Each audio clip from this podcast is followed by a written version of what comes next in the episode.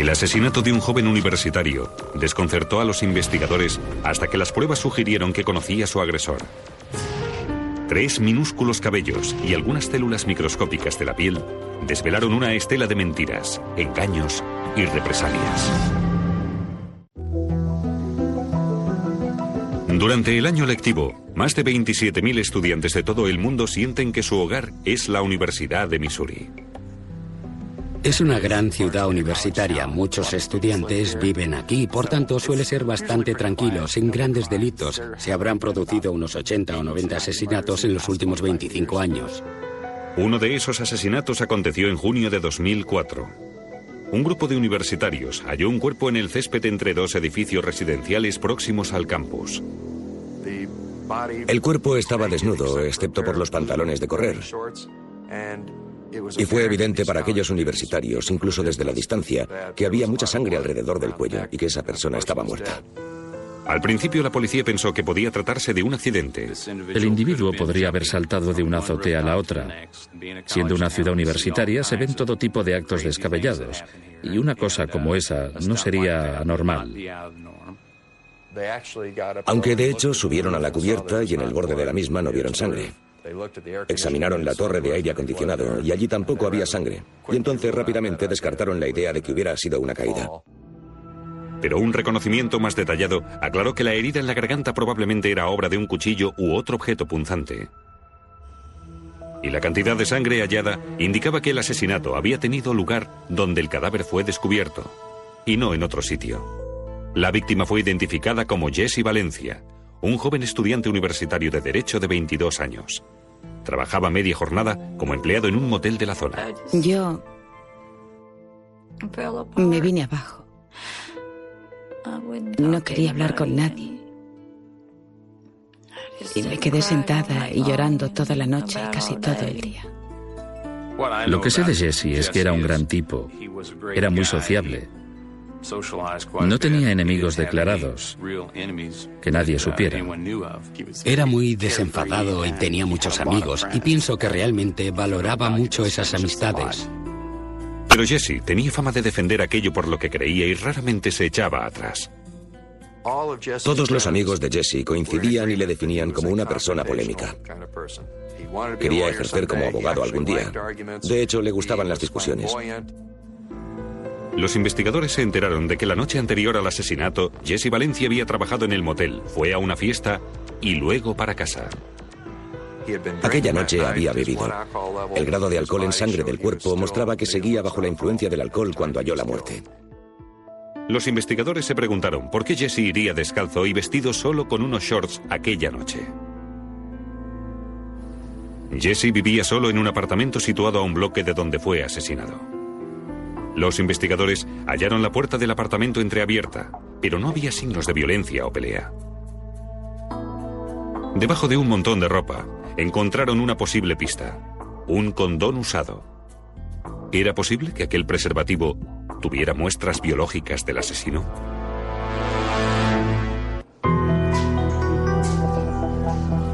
La autopsia de Jesse Valencia aportó mucha información. A partir del rigor mortis y la actividad de los insectos, la forense calculó que Jesse había sido asesinado antes del amanecer. El arma del crimen era un cuchillo dentado que cortó las arterias del cuello. El cuchillo tenía características únicas. Tuvimos mucha suerte. Pudimos apreciar algunas de esas marcas. Por ejemplo, había un patrón paralelo interrumpido que me sugería que el cuchillo tenía algo dentado. La autopsia reveló que no había marcas de autodefensa, lo que no es propio de un asalto con cuchillo. Normalmente, si alguien ve a otra persona que se acerca con un cuchillo, levanta las manos. Cuando el asaltante quiere acuchillarle, levanta las manos y se producen unas heridas características en las manos. No había esas heridas en las manos. Y el forense descubrió por qué. En la superficie de la tráquea tenía zonas de hemorragia que se distinguen también cuando a una persona le falta el oxígeno o en muertes por estrangulación. Dijo que también tenía patequias hemorrágicas en los ojos, que aparecen cuando se asfixia a una persona u otra persona hace presión sobre el cuello. Eso implicaba que Jesse estaba inconsciente antes de morir. El test de ADN reveló que en el condón hallado en el apartamento de Jesse había material biológico de dos personas. Uno era Jesse. El otro era obviamente la pareja sexual de Jesse, un individuo que la policía quería identificar. En el registro de llamadas telefónicas de Jesse constaban varias conversaciones con otro estudiante, Ed McDavid, la noche en que fue asesinado. Los registros de llamadas tanto de Jesse Valencia como de Ed McDavid confirmaban que él y McDavid habían hablado por teléfono sobre las 3.13 de la madrugada. Por tanto, era evidente que Ed McDavid se convertía en un posible sospechoso. McDavid admitió que habían sido amantes y explicó que la última vez que habían mantenido relaciones era dos noches antes del asesinato de Jesse. El test de ADN confirmó que el ADN de McDavid casaba con las pruebas biológicas del preservativo encontrado en el apartamento de Jesse. Por tanto, me pareció entonces que Ed McDavid seguía siendo sospechoso. McDavid insistió que él no había matado a Jesse y que estaba en casa con su compañero de piso en el momento del crimen. El compañero corroboró la versión de McDavid, pero los restos debajo de las uñas de Jesse echaron abajo aquella coartada. Cuando empecé a examinar los residuos y restos, advertí que dos uñas tenían una especie de manchas rojas y negras. Esas células fueron sometidas a una prueba de ADN. Los resultados fueron turbadores. Vi que el perfil de la mano derecha era propio de una mezcla de tres posibles individuos. La primera fuente era el propio Jesse, como cabía esperar. La segunda era de Ed McDavid. Declaró que su ADN, igual que en el condón, procedía de su encuentro íntimo dos noches antes del asesinato. Quizás fuera ADN de no haberse lavado las manos tan a menudo como se espera. Para resolver el caso, los investigadores debían identificar la fuente de la tercera muestra de ADN. Uno de los amigos de Jesse, Andy Shammerhorn, tenía información que podía ser útil. Su relación era algo atípica para la mentalidad americana media. Eran amigos que a veces tenían sexo. Se conocían desde hacía varios meses y habían mantenido relaciones unas cinco veces, pero Andy se apresuró a decir que no eran novios. Andy explicó que estaba en el apartamento de Jesse varios meses atrás cuando fue testigo de un incidente extraño. Estaban en la cama de Jesse en mitad de un acto sexual cuando llamaron a la puerta.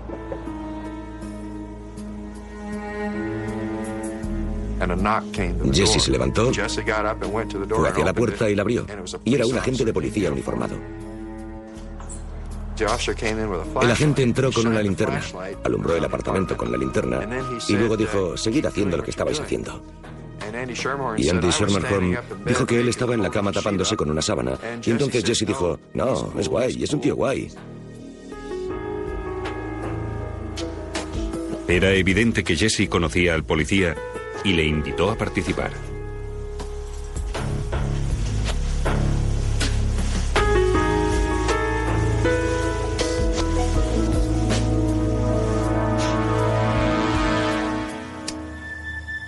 Después, cuando hubieron terminado, explicó que el policía se levantó rápidamente, encendió la luz y dirigiéndose a Andy Shermerholm dijo, esto tiene que quedar entre nosotros. El agente hizo ademán de salir y Jesse le preguntó, ¿cuándo nos volveremos a ver? Y el policía comentó algo como, nos veremos cuando nos veamos, o algo por el estilo. Para Andy Shermerholm estaba claro que Jesse nunca sabía cuándo se iba a presentar aquel agente, y el policía se marchó. No hace falta decir que los investigadores querían saber la identidad de aquel misterioso agente de policía. ¿Era posible que tuviera información sobre el asesinato?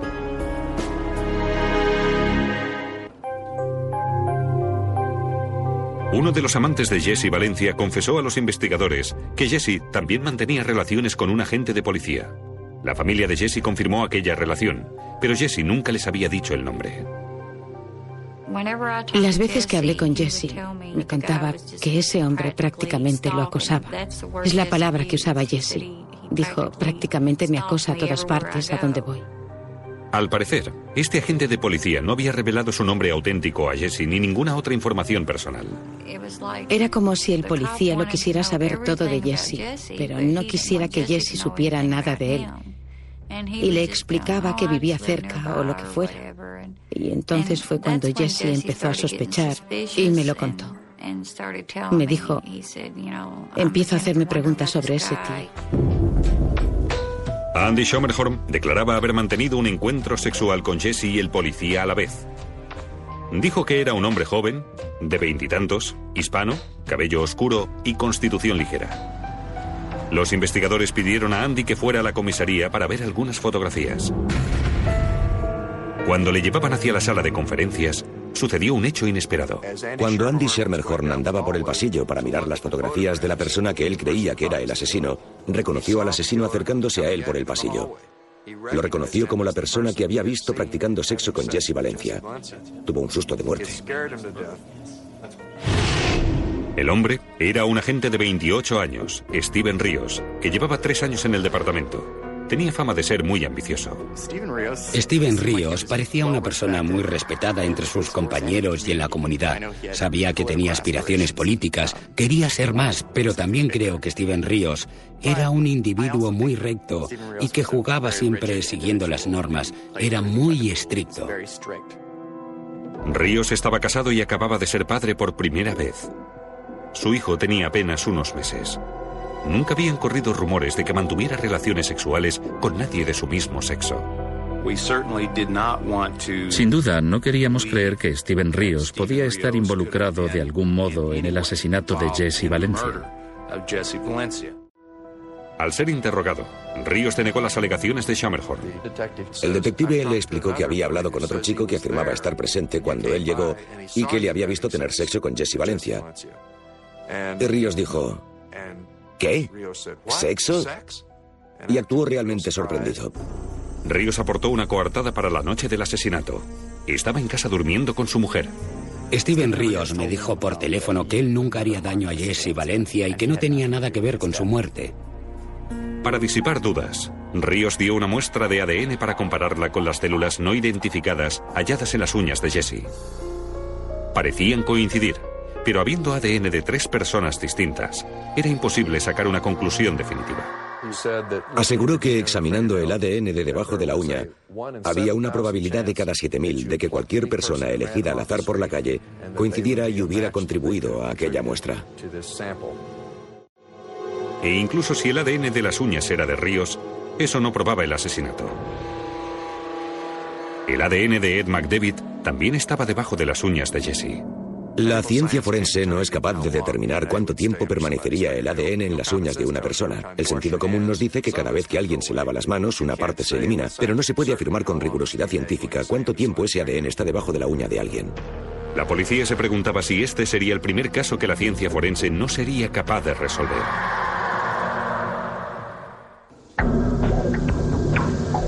En la búsqueda del asesino de Jesse Valencia, los investigadores contaban con varios sospechosos, pero todos tenían una coartada. Luego, los investigadores examinaron por última vez el cuerpo de Jesse y descubrieron algo asombroso.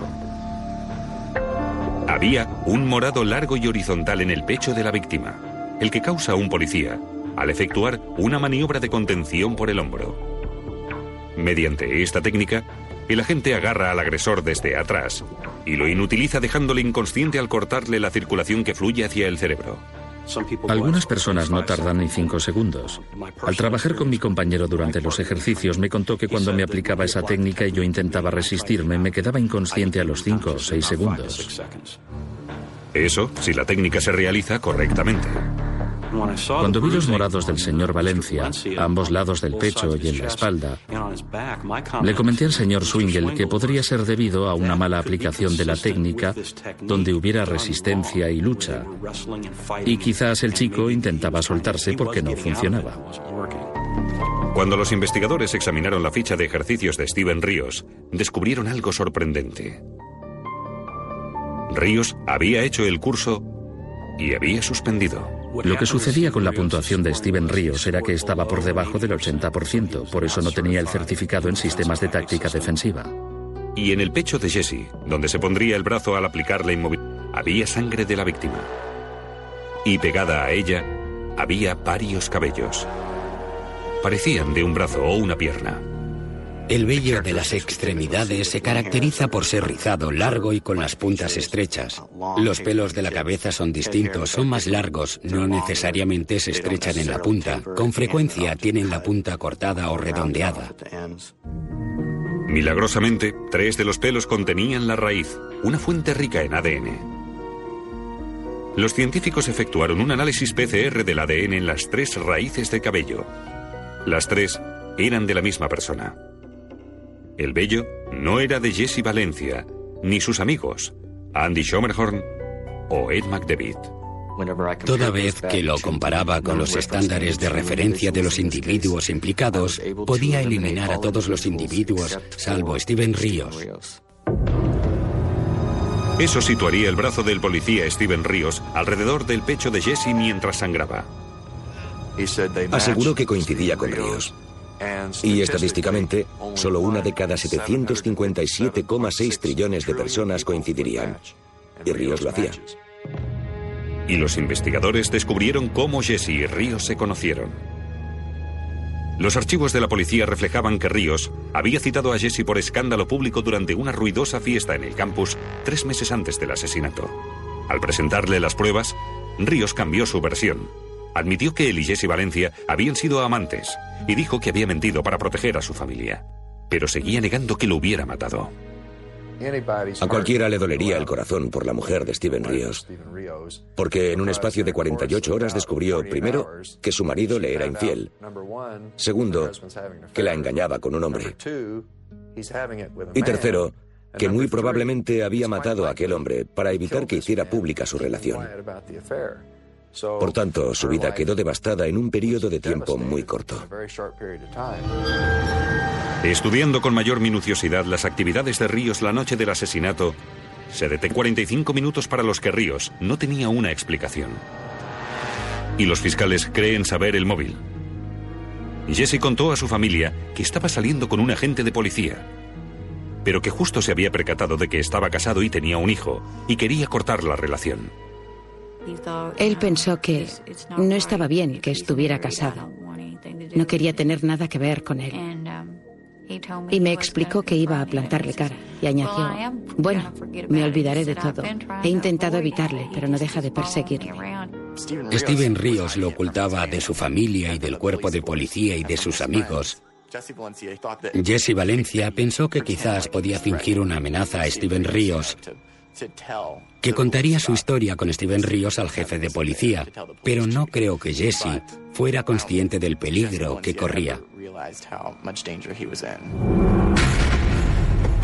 La noche del asesinato, los fiscales creen que Steven Ríos pasó por el apartamento de Jesse después de terminar su turno. Jesse le dijo que su relación se había terminado. Ríos se enfureció Jesse amenazó con contarlo a los superiores de Ríos y él no le dejaba en paz. ¿Qué quieres dejarlo? ¿De qué estás hablando? No quiero que sigamos o se lo contaré a tu mujer. ¿Que la irás a ver? ¿Me estás amenazando? A mí nadie me amenaza. Y luego salió afuera, esperando haber terminado la discusión. Ríos no quería cortar la relación y sin la menor duda no quería que su familia o sus compañeros se enteraran. Así que la situación se violentó. Ríos usó una técnica policial para dejar inconsciente a Jesse. Funcionó, pero dejó los morados. En la pelea, hubo una transferencia cruzada de ADN. Jesse arañó a Ríos y se quedó con células de la piel. Ríos dejó vello del brazo en el pecho de Jesse.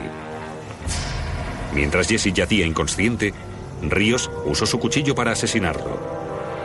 Se fue, convencido de que su secreto estaba a salvo. Quizás lo hubiera logrado, si no llega a ser por las pruebas forenses. Los miembros del jurado quieren ver eso.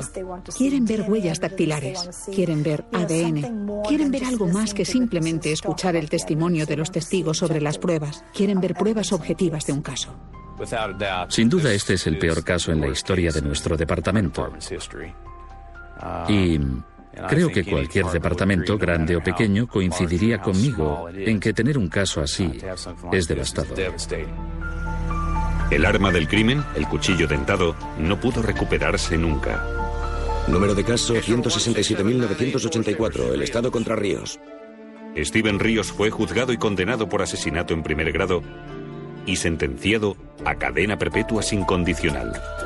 Sigue sosteniendo su inocencia. Piensas que un agente de policía es una persona contratada para servir y proteger a la comunidad. Nunca esperas que sea todo lo contrario y sea un asesino. En este juicio, durante mi argumentación final, cité un sketch de una comedia del cómico Richard Pryor. Y en ese sketch, una mujer llega a casa inesperadamente y descubre a su marido en la cama con otro hombre. Y el marido la mira y exclama, ¿a quién vas a creer? ¿A mí o a tus ojos engañosos? Steven Ríos nos está diciendo una probabilidad entre 757 trillones. ¿A quién vais a creer? ¿A mí o a vuestros ojos engañosos? Y el jurado obviamente estuvo de acuerdo conmigo que las pruebas científicas en este caso demostraban más allá de una duda razonable que él era el asesino.